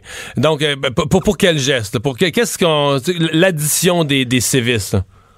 Oui, exactement. On a euh, des agressions sexuelles sur les filles, on a des voies fermées, c'est-à-dire que les enfants, les, les trois gars, là, surtout les, les deux plus vieux, ont été battus à de multiples occasions. Mario, juste pour te donner un exemple, là, un des fils, il dit à un moment donné, euh, je me suis fait battre tellement de fois, c'est comme si vous me demandiez combien de fois j'ai mangé du spaghetti entre un an et 17 ans. On peut pas le savoir, on en a trop mangé, là, tu sais. Alors, euh, euh, donc, voie de fait armée, voie de fait lésion, euh, accusé d'avoir déchargé une arme à feu, euh, donc, sur euh, ses enfants, euh, menace de mort. Là, il tirait du fusil en direction des enfants? Exactement. À un moment donné, lorsqu'ils étaient à la, à la chasse avec deux de ces, de ces deux plus vieux, euh, il y en a un qui a fait du bruit et qui aurait fait, par- euh, dans le fond, fuir un lapin. Euh, à ce moment-là, il s'est fâché à peu près pour rien et il a littéralement tiré en direction de ses enfants. Ses deux enfants, d'ailleurs, un euh, s'est couché à terre en faisant le mort et l'autre il s'est caché derrière un arbre. Puis euh, il y avait eu un coup de projectile sur cet arbre-là. Bon. Non, mais c'est épouvantable. là, c'est Ouais, vrai. ouais, ouais. Ce que, euh, Puis, puis- puis il y avait, raconté, ouais, c'est il y avait des sévices sur la conjointe aussi, là. Qui, elle, était un Ah peu oui. comme une femme battue, prisonnière de la situation. euh. Exactement, mais euh, elle essayait de défendre aussi ses enfants à travers ça, mais euh, clairement là, euh, il y avait des scènes, des crises familiales, Mario, qui duraient là des, une éternité selon les enfants, où euh, finalement euh, euh, le, le tyran disait tu m'aimes pas. Puis après ça, s'en prenait à elle, en la prenant par la gorge, en la soulevant. Et dans un, le, le- le- ce qu'on a, le juge a lu aujourd'hui, il disait, en la soulevant jusqu'à ce qu'elle devienne bleu mauve. Et ça, c'est écrit dans le jugement d'aujourd'hui. Euh, alors, euh, s'en prenait à lui. Souvent, par exemple, lorsqu'il était enceinte de son euh, du dernier enfant, elle, il mettait euh, un couteau sur le ventre de la femme pour euh, un peu lui dire tu m'aimes pas et en tout cas faire des menaces encore. Alors cette femme-là a, a vécu l'enfer jusqu'à temps qu'elle finisse par euh, se divorcer, quitter cet, cet individu-là. Euh, Nicolas, c'est assez rare que les juges euh, perdent un peu de, de- de leur contenance euh, dans, dans- durant des procès. Euh, donc, le, le juge aujourd'hui a tenu d'un à, à relire tout ça pour, pour donner évidemment Mhm. la, la portée, l'am- l'ampleur des gestes avant de donner cette, cette peine. Euh, c'est, c'est- donc, c'est, c'est quand même rare de voir un juge pris d'émotion en lisant un jugement? Oui, euh, c'est assez rare. Là. Je pense que ben, peut-être les plus vieux, les journalistes qui en ont vu beaucoup pourront le dire, mais euh, le moment où euh, le juge de la Sabonnière, a- a, dans le fond, a, a été submergé par l'émotion, là, euh, c'était quand même assez prenant. C'est-à-dire qu'il est en train de lire le jugement, euh, pas le jugement, mais euh, le récit d'une des euh, filles euh, du tyran et à ce moment-là, lorsqu'il a dit que il jouait une partie des fois, c'est-à-dire que euh, à un certain moment, il devenait fou de rage et quand la visite arrivait, ben là, tout changeait, il se métamorphosait puis devient le bon père, rieur et bon enfant. Et à ce moment-là, le juge vraiment là est devenu tout rouge, a pris une pause, s'est essuyé une larme, a pris un bon 30 secondes là, de, de, de, de, silence avant de s'excuser et poursuivre. Alors vraiment, là, même lui, pendant ce temps-là, la dizaine de- d'enfants qui étaient de, proches qui étaient devant nous pleuraient aussi à chaudes larmes. Alors à ce moment-là, je vous dirais là, que c'était vraiment le côté humain là, qui a pris, qui a pris toute la place dans cette salle. Puis lui, mettons, dans, dans, dans ce moment-là, lui, c'est la lecture de sa sentence. euh, Il, est- il est là? Oui, exactement. Il a l'air de quoi? là. Il est, il est- il est affecté, il s'en fout, il regarde où? euh? Mais ça, c'est aussi c'est deux choses incroyables là, quand même. Là. Dans un premier temps, il regarde sans cesse, sans cesse en direction de ses, de ses enfants, avec un, un regard et avec un air là, très sévère. Là. Vraiment, là, il fixe un à un ses enfants. On le voit qu'il tourne les yeux, mais qu'il est, jamais, à peu près, il regarde à peu près jamais le jeu. Genre un regard menaçant, là. On n'est pas loin de dire ça. Non, mais euh, ben, menace dure. Un regard ok. dur. là. Euh, et puis, eh ben, je veux dire, c'est sûr qu'il y a une euh, physionomie aussi comme ça, là, mais quand même, là, sans émotion, sans, sans, je veux dire, très par- caractéristique, mais regarde ses enfants. Et à la fin, quand le jugement, euh, bon, la lecture a été terminée, il s'est levé et en se dirigeant vers euh, les cellules, peut-être en voyant ses enfants pour la dernière fois de sa vie, parce qu'il y a une ordonnance de non-contact avec ses enfants pour au moins, pour toute la durée de sa sentence, ça veut dire pour au moins 8 ans. Et il a 64 ans. Il a fait avec ses doigts là, le- un signe de cœur. Si vous comprenez un peu, là, il y avait Manon Massé qui l'avait fait aussi. Là, si j'essaie de Ouais, vous le, le cœur avec les deux mains et les, les index vers le bas, là. Exactement. Alors, il a fait ça pour un peu, j'ai envie de dire, pour comme pousser la manipulation au maximum. Là. Euh, il a fait ça en regardant ses enfants avant de, de prendre la direction des Pour, pour- comme pour qu'ils se sentent euh, coupables. Euh, euh, Rappelle-nous, euh, bon, il avait fourni une défense. il avait comment lui ou son avocat avait essayé de, de, de, de minimiser. Il n'a pas plaidé coupable là. Il y a eu un procès. Donc, comment comment il expliquait sa, sa non culpabilité? Ah, je- en fait, le, juge l'a dit là, qui était très peu crédible là, euh, à ce point-là. Dans le fond, c'est, il se souvenait pas. C'est pas tout à fait comme ça que ça s'est passé. Oui, mais j'étais un bon père. Alors ça, là, c'est, je veux dire, on, on- pas besoin d'aller très loin là, pour dire que c'est quand même là, un- un- dans le fond, il avait, il revisitait complètement l'histoire. là. Complètement, c'était jamais ça qui s'est passé.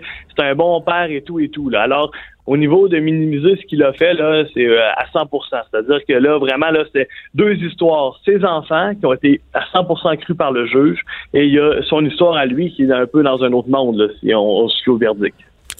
Nicolas Saillant, merci de nous avoir parlé. Ça fait plaisir. Au revoir. Bon, on pourra pas dire que celui-là n'a pas été puni quand même, là, 23 ans, sentence la plus... Parce que plus sévère que le bourreau de Beaumont. Je me souviens pas de tous les détails du bourreau de Beaumont, mais je m'en souviens des bons bouts, puis je me souviens d'en parler à ça un de ses fils dans l'entrevue, puis tout ça. C'était pas du joli, ça non plus. C'est dans, dans la même catégorie de des trucs personnages. qui se ressemblaient, là. Ouais. Ouais, ouais. Le bourreau de Beaumont, c'était beaucoup de violence.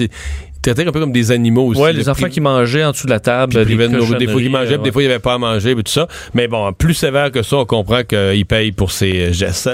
Euh, on revient sur une histoire d'hier, euh, femme qui a été euh, avec son bébé tué par un grizzly.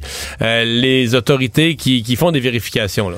Euh, oui, Environnement Yukon, euh, entre autres, qui fera des, euh, des tests sur le corps du, du grizzly euh, qui, pour, pour essayer de comprendre qu'est-ce qui aurait pu mener ce- cet animal à attaquer euh, Valérie Théoret de bon, 37 ans et sa fille de 10 mois euh, lundi près de leur cabane euh, au Yukon. Euh, ça pourrait permettre, parce qu'évidemment, on se dit, bon, ça peut arriver une attaque de grizzly, mais c'est très rare et généralement, il y a une raison. Est-ce que euh, Valérie euh, Théoret serait surpris le grizzly par, par accident, ce qui peut être une des raisons, mais également un, un animal blessé ou malade qui pourrait, lui, craindre pour de, de devenir une proie plus facile. Alors, c'est le genre Ou qui a d'examen ou qui a, ou qui cette faim. hypothèse-là Parce aussi. qu'on a dit, euh, normalement, ils sont en hibernation, euh, les grizzlies, à cette époque de l'année. Dans certains cas, ils ne le sont pas, mais sont souvent, euh, ont souvent faim. Alors, ça peut être une explication. Alors, le- le- les examens devraient permettre de comprendre euh, la raison. Euh, du côté du Yukon, c'était un, bon, on était en mode de recueillement. Aujourd'hui, une cérémonie commémorative euh, qui était prévue à l'association franco-yukonaise de Whitehorse, à qui on a parlé euh, hier. Euh, donc, pour euh, appuyer, évidemment, à la suite de cette, euh, de cette tragédie. Ouais. Euh, le député démissionnaire euh, Raj Grewal, député libéral de Brampton-Est, euh, à chaque jour du journalisme d'enquête permet de comprendre de savoir des éléments. Je rappelle aux gens, il avait démissionné la première journée tout simplement par problème de santé. On a su le lendemain que c'était des problèmes de jeu.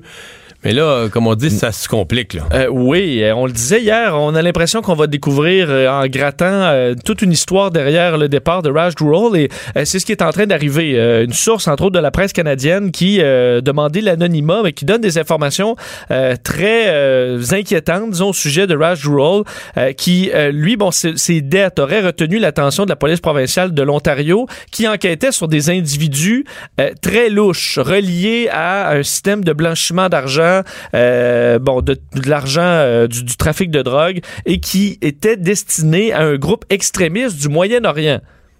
Donc, bon. t'as tout, là. T'as blanchiment d'argent, terrorisme, euh, l'argent vient d'où? Euh, T'en veux-tu des questions? Ouais, puis de ce qu'on comprend, c'est le, le dossier Roll est arrivé comme un enjeu collatéral euh, à- qui est apparu dans une vaste enquête concernant euh, ce groupe-là. Donc, il y a des enregistrements d'écoute électronique euh, dans le cadre d'une enquête sur le crime organisé et le terrorisme, où bon, les gens parlent de ces dettes de jeu sur la sur, sur l'enregistrement.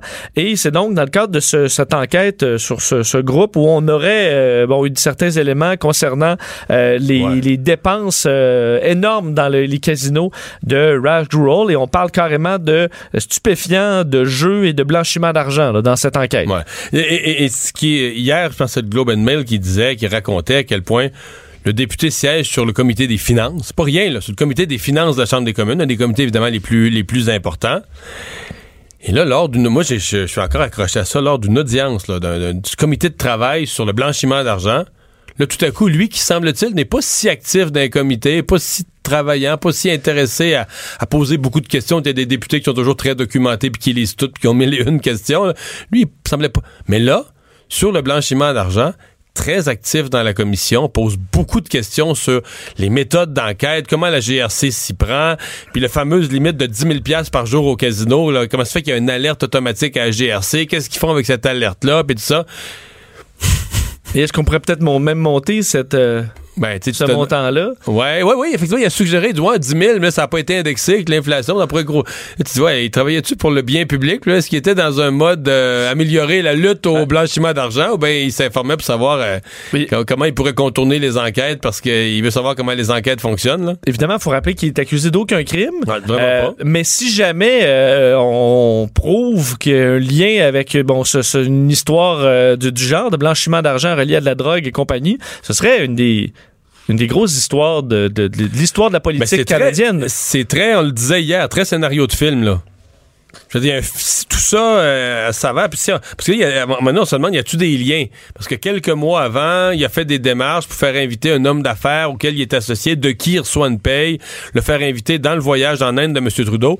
Ça peut être des affaires complètement indépendantes qui ont aucun rapport les unes avec les autres. Être juste une coïncidence que le même gars a fait deux affaires.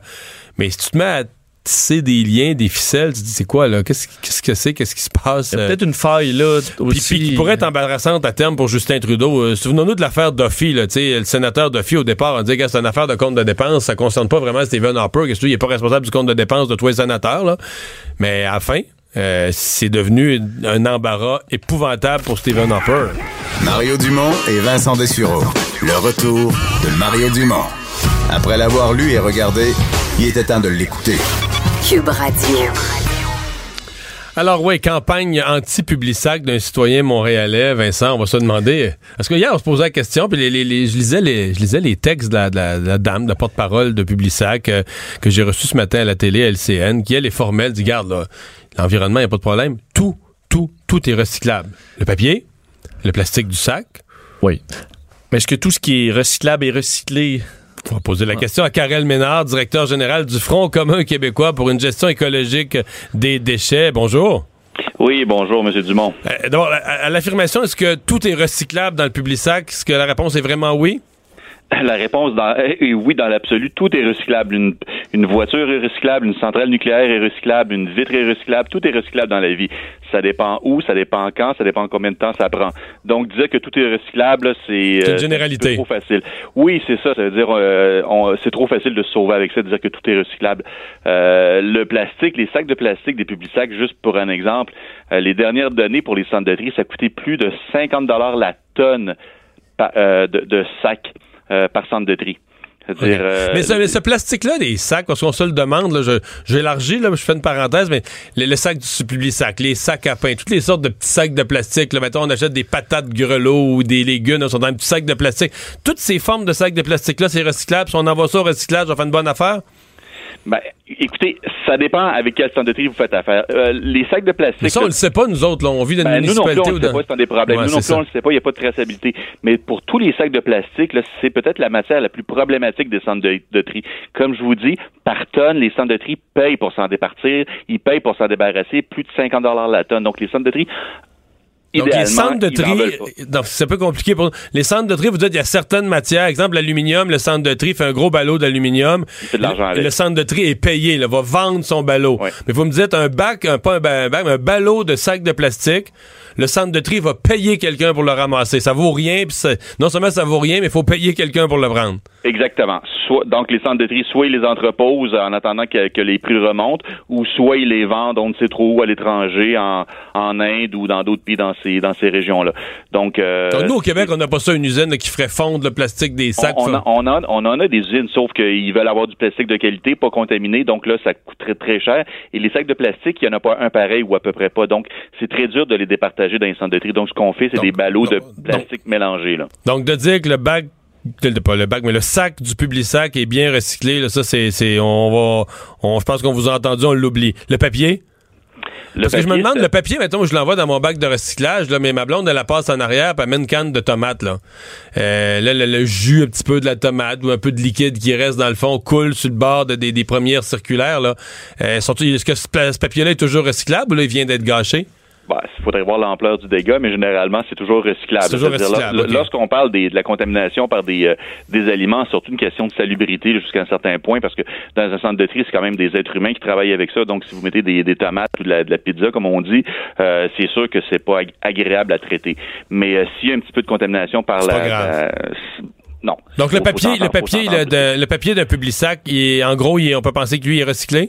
Ben, le papier, encore là, c'est, on appelle, c'est, ça va être euh, mis dans des ballots de ce qu'on appelle du papier mixte. Encore là, les centres de tri, au, euh, aux dernières nouvelles qu'on a, aux derniers chiffres, euh, le vendent à perte. Parce qu'actuellement, bon, on est toujours dans une crise de recyclage, donc on a du mal à se départir de papier de moins bonne qualité, si on veut, de papier mélangé, de papier mixte. Donc, ça coûtait aussi 2 dollars environ. En, en tout cas, il y avait un coût, euh, un coût nul euh, ou un profit nul, si on veut, pour les, euh, pour la revente des, des, des ballots de, de, de papier mixte de comme les, les circulaires. Donc, c'est recyclable, mais c'est des produits qui ont une valeur négative, en gros. Donc, il faut que les centres de tri payent oui. pour s'en débarrasser. Là. Payent pour... Donc, des fois, les publics sacs, on les met dans la... la- On les met par bonne conscience, mais il faut payer pour s'en débarrasser. Euh, vous pensez quoi de la campagne de ce monsieur euh, qui dit, ben, on devrait on devrait s'abonner au public sac plutôt d'être tout le monde le reçoit, ceux qui ont le, le petit collant rouge le reçoivent pas. On devrait Ben, inverser ça.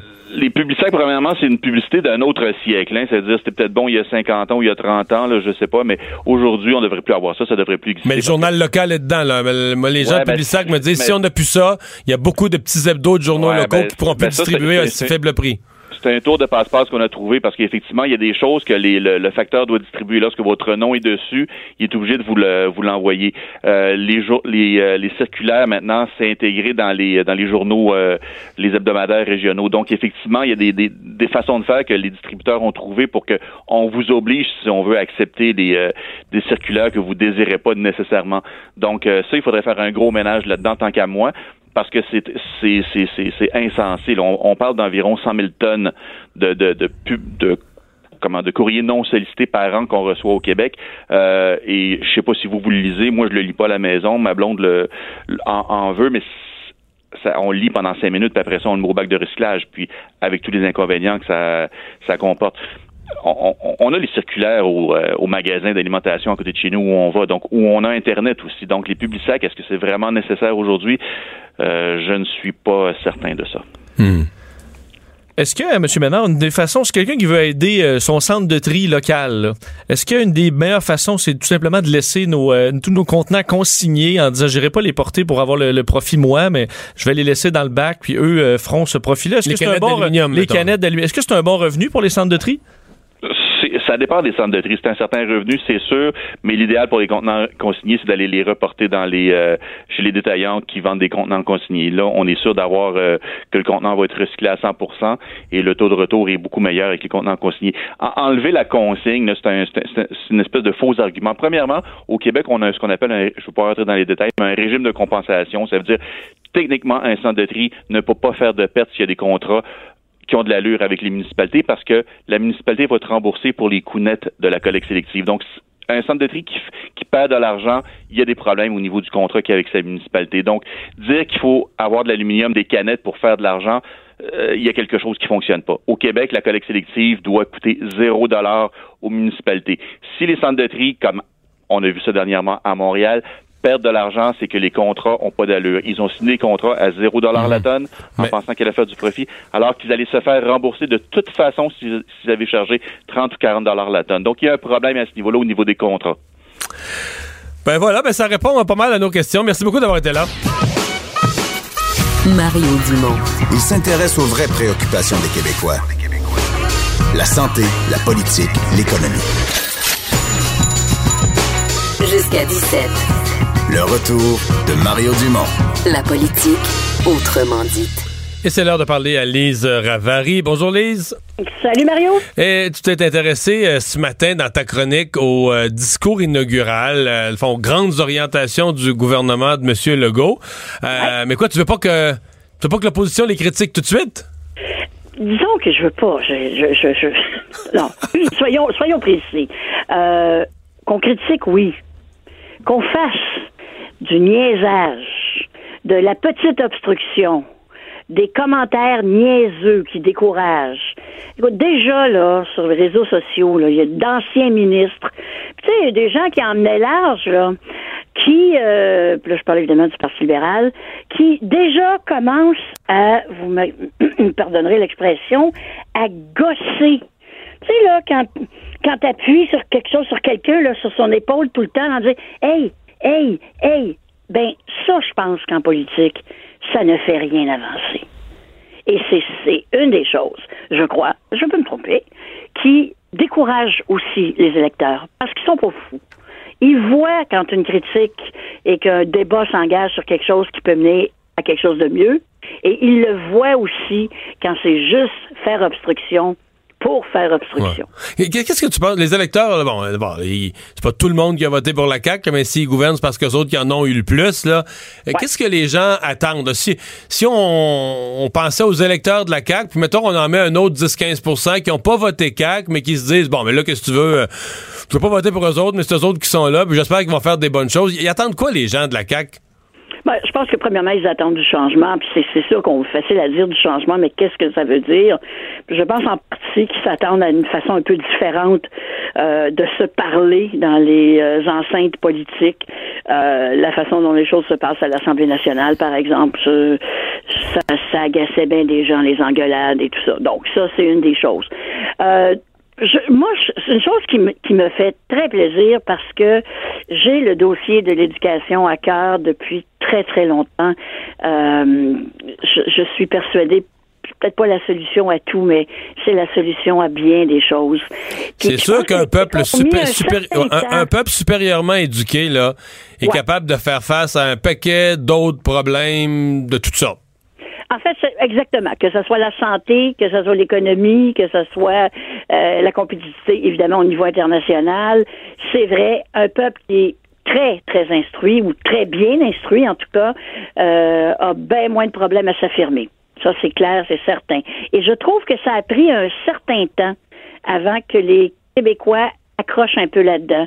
Peut-être qu'il a fallu que la génération qui n'a pas eu les chances qu'il y a aujourd'hui, peut-être qu'elles sont moins piquées ou sont plus là et sont pas là pour dire bof l'éducation que ça donne? Euh, tu peux travailler euh, pour euh, 50 pièces à l'heure dans la construction hein, ça on le sait on l'entend en région sur la côte nord entre autres mais je pense qu'on est en train de changer et que le fait que la CAQ ait insisté sur l'éducation et que ça leur a permis, entre autres dossiers, euh, d'être je- je- moi, je pense que les gens attendent vraiment quelque chose là. Et quand François ouais. Legault dit, dit, c'est fort ces paroles là, euh, pendant son discours de, de, de- de- d'inaugural, de dire il faut remettre à niveau l'éducation au Québec. C'est pas juste euh, tourner deux, trois petits coups de tournevis à gauche puis un petit coup de marteau à droite. Là. Remettre à niveau, pour moi, c'est quelque chose euh, de, de, de beaucoup plus fondamental. Et euh, moi, je pense qu'il y a beaucoup d'attentes par rapport à ça.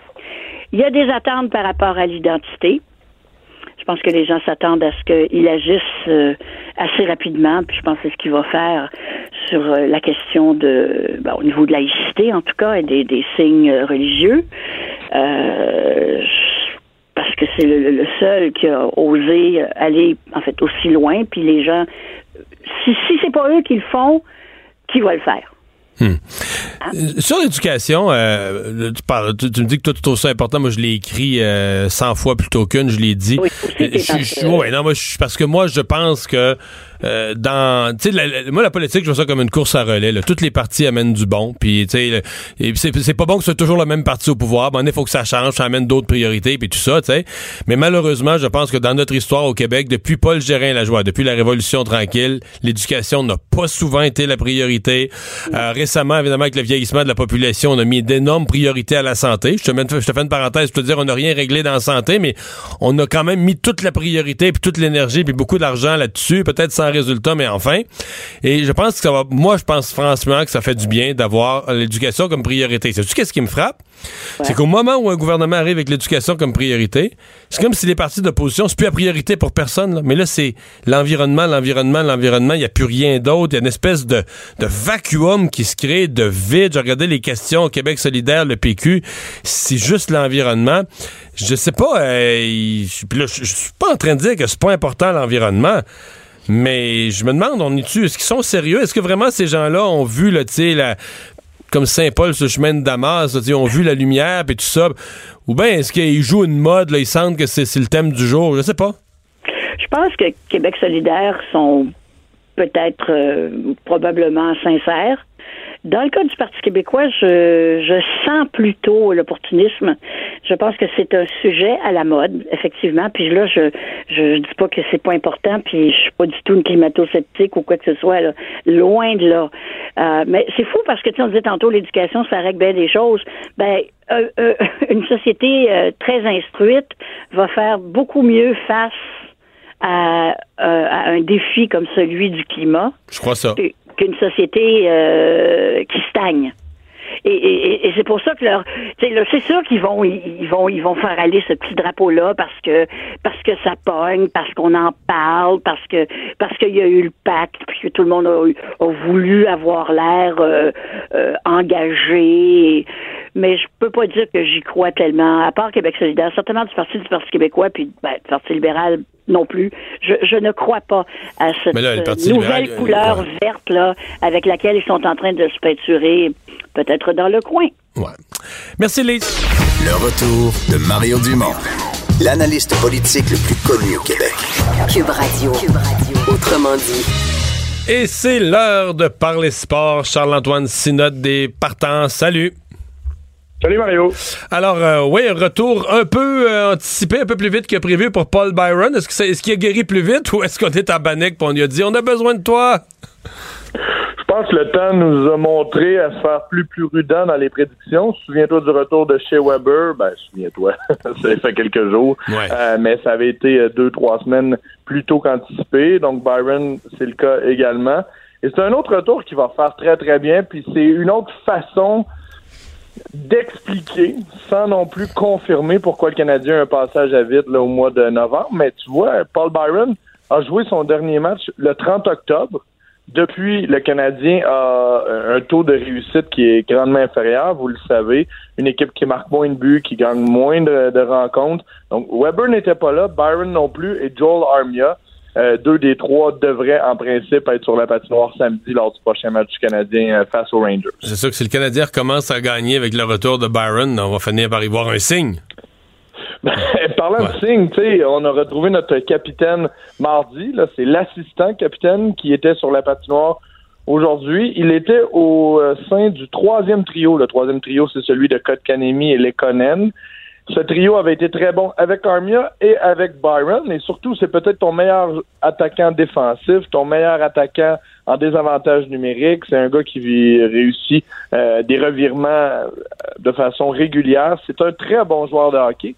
Et ce que je pense qu'il va amener à ce trio, ben, c'est un petit peu plus de verticalité. Ce que je veux dire par là, c'est que Lekonen et euh, Ko- Ko- Kotkaniemi se cherchent, se trouvent en périphérie. Très, très peu de buts marqués. On sait que Byron euh, fonce au filet et rapide. Moi, je pense que ça va, euh, dès euh, samedi, faire une différence. Hey, J'ai vu la performance de Carl Osner hier dans le match du Rocket de Laval. Sais-tu qu'est-ce que je me suis dit? Je me suis dit, ce joueur-là est très, très bon. C'est juste qu'il était pas dans la bonne ligue. C'est juste ça l'erreur. C'était simple. Tu sais, des fois, c'est niaiseux puis on le voit pas. Il était juste pas dans la bonne ligue. Trouver sa chaise, hein? C'est euh, c'est même pas une question d'argent. Non, mais tu sais, ça en est ridicule parce que le Rocket ne gagne plus, Carl Osner ne marquait pas. Tu sais, l'année passée, dans toute la saison, un but avec le Canadien. Il en a marqué un à son premier match avec le, Rocket. Et tu l'as dit, tu sais, c'est sa vitesse qui fait en sorte que c'est pas mal plus un joueur de Ligue américaine. Euh, il prend démotion de façon positive, puis qui le ferait pas? Tu sais, le gars est, payé 6 millions par année, puis là, il va jouer, puis on va peut-être lui sacrer patience un peu, mais ça reste quand même un peu triste. D'autant plus que là, en ce moment, le Rocket, et j'imagine que vous avez peut-être vu la nouvelle, le Rocket va avoir euh, dans ses paires défensives Carl Osner et Victor Mété. Pensez à ça deux instants. En dit long sur les mauvaises décisions ou la mauvaise évaluation de certains joueurs défensifs par le CH. Ouais. Euh, gros match ce soir dans la NFL, avec très gros match, surtout un gros test parce que les, les Cowboys de Dallas avaient repris du pic depuis une couple de semaines, puis quand une équipe reprend du pic, on se dit, c'est quand ils vont avoir un gros test qu'on va savoir s'ils sont vraiment bons. C'est exactement ça, parce que euh, Jason Garrett, l'entraîneur-chef des Cowboys, puis on parle, tu sais, on, analyse et on suranalyse les micro-détails du Canadien à chaque jour. Là. Ben, les Cowboys de Dallas, c'est le Canadien de Montréal fois 10, là, fois 20 euh, à Dallas, mais un peu partout euh, en Amérique du Nord. Et il y a, il y a un mois, Jason Garrett, l'entraîneur-chef, était sur le point d'écoper, était sur le point de perdre son boulot. On fait l'acquisition d'un receveur un ancien des Raiders d'Oakland, et euh, Amari Cooper, et tout a changé depuis. Les Cowboys ont trois victoires de suite. Vous le savez euh, qu'on évolue dans la même division que les Redskins de Washington. Vous avez peut-être vu il y a ça deux semaines la blessure atroce du corps Alex Smith s'est cassé la jambe, c'est dégueulasse. Ce que ça fait, ça donne la place aux Cowboys dans leur division. Gagne trois de suite, tout va bien. Jason Garrett reste en selle. Mais là, c'est les Saints de la Nouvelle-Orléans, euh, leur adversaire ce Qui, soir. qui les est vraiment, l'équipe de qui est vraiment l'équipe de l'heure. Ouais, ouais. C'était, c'était peurant comme machine de football. Euh, tu dis, y a pas. C'est quoi les faiblesses des Saints? Là? Généralement, même les, même les équipes qui gagnent le Super Bowl, tu peux nommer une faiblesse, mais aujourd'hui, la faiblesse des Saints, là, attaque, défense, unité spéciale, et. Alors, tu connais ton, ton football, il n'y en a pas. Pas compliqué. En ce moment, le joueur le plus utile à son équipe, c'est Drew Brees, le carrière de 36 ans. Il est trop, Euh, il est on trop. Il y en a qui disaient, il est trop vieux, il est fini. Ah non, il est il est hallucinant. en il est hallucinant, En Drew. Brees. C'est un spectacle. Puis tu sais, il y a des bons receveurs, des bons porteurs de ballon, mais pour vous dire à quel point il est bon, dans le dernier match de l'équipe, quatre touchés marqués par des receveurs qui n'ont pas été repêchés dans la NFL, des gars qu'on connaît à peine. Ce que ça veut dire, c'est que Drew Brees est non seulement bon, euh, joue avec des bons joueurs, mais fait bien paraître n'importe qui dans cet alignement. Leur défense, tu l'as dit, est excellente. Euh, on- c'est l'équipe de l'heure, mais l'heure dure depuis maintenant 10 semaines. On, on est sur une séquence complètement folle. Si les Cowboys rivalisent ce soir, ça va nous permettre de, de légitimer cette équipe, mais moi j'ai l'impression que les Saints ont le chemin ouvert, mais on est vraiment, vraiment une des équipes favorites pour le Super Bowl. C'est sûr que les Rams de, Los Angeles de leur côté, là, fait que probablement que ça serait la, finale de la nationale, mais ce soir, ça va donner un bon indicatif de ces deux formations. Charles-Antoine, c'est rare qu'on a le temps de parler de la NBA, mais euh, les, euh, les, Raptors de Toronto qui vont très bien, mais là affrontent les doubles champions euh, de la NBA. Donc, on parle déjà d'un match qui est un peu une finale avant le temps? C'est exactement ça. On n'en parle pas assez, la NBA, mais c'est un marché qui, qui- qui se développe énormément dans le reste du Canada. Il y a plusieurs choix de premier tour du circuit qui ont été euh, sélectionnés du Canada dans les dernières années. Ça explose. Les Raptors sont très bons. En fait, les Raptors étaient très bons. En ce moment, ils sont dominants. C'est la meilleure équipe de la NBA, les Raptors, et de loin la meilleure fiche. Et souvenez-vous, dans les dernières années, LeBron James était à Cleveland. Donc, les Raptors devaient toujours en éliminatoire se buter au meilleur joueur du circuit. LeBron James est maintenant avec les Lakers de Los Angeles dans l'Ouest. Le chemin est tracé pour eux jusqu'en grande finale. Mais ce soir, ça, va être là aussi un, un élément de mesure pour l'équipe de la Ville-Reine. Les Warriors, c'est Stephen Curry, mais qui est blessé. Le meilleur joueur de l'équipe est blessé ce soir. On a du talent mur à mur. J'ai vraiment, vraiment hâte de voir jusqu'où vont se rendre les Raptors de Toronto parce qu'en ce moment, ils dominent. Il nous reste 20 secondes. Est-ce qu'on suit ça, le basket? Écoute-moi, parce que je pose cette question parce que moi, je le suis pas, honnêtement. Là. Tu sais, Je connais euh, Curry puis LeBron James, euh, puis euh, tu sais, je regarde chaque année peut-être euh, 10 minutes de la finale, si ça donne. Mais est-ce qu'on suit ça, les jeunes? C'est un sport qui est au au Québec qui gagne des adeptes? De plus en plus, mais le Québec est en retard sur le reste de l'Amérique du Nord. Le, le basket est le sport professionnel le plus en progression, le seul que les ventes de billets augmentent aux États-Unis. Euh, c'est la meilleure stratégie médias sociaux des grandes ligues. Ça fonctionne chez les jeunes NBA. Merci beaucoup, Charles-Antoine. À demain, Salut. Et Vincent, qu'est-ce qu'on surveille? Ben, je te dis, on se prépare pour le, le G20 et euh, est arrivé un petit incident avec Angela Merkel qui quittait euh, l'Allemagne en direction de l'Argentine. Son avion Airbus 340 a eu un problème technique euh, peu de temps après le décollage. Alors, ils ont, dû se poser euh, d'urgence à Cologne, euh, en Allemagne encore. Au, euh, Il n'avait pas encore quitté le ciel de son pays. Là. Exact, il y a eu des problèmes. Alors, il va passer la nuit à l'hôtel et demain, il va prendre un vol commercial. euh, C'est pas sérieux? Oui, pour se On va passer la nuit à l'hôtel à Cologne? Oui. Puis on va se rendre à Buenos Aires? Avec un avion commercial euh, demain parce qu'on veut pas prendre de chance avec son, euh, son- l'avion euh, de la chancelière. C'est comme sûr que demain, on va avoir une photo sur les réseaux sociaux. Je suis assis à côté d'Angela J'espère qu'elle a Merkel. une place euh, en avant. Cube Radio.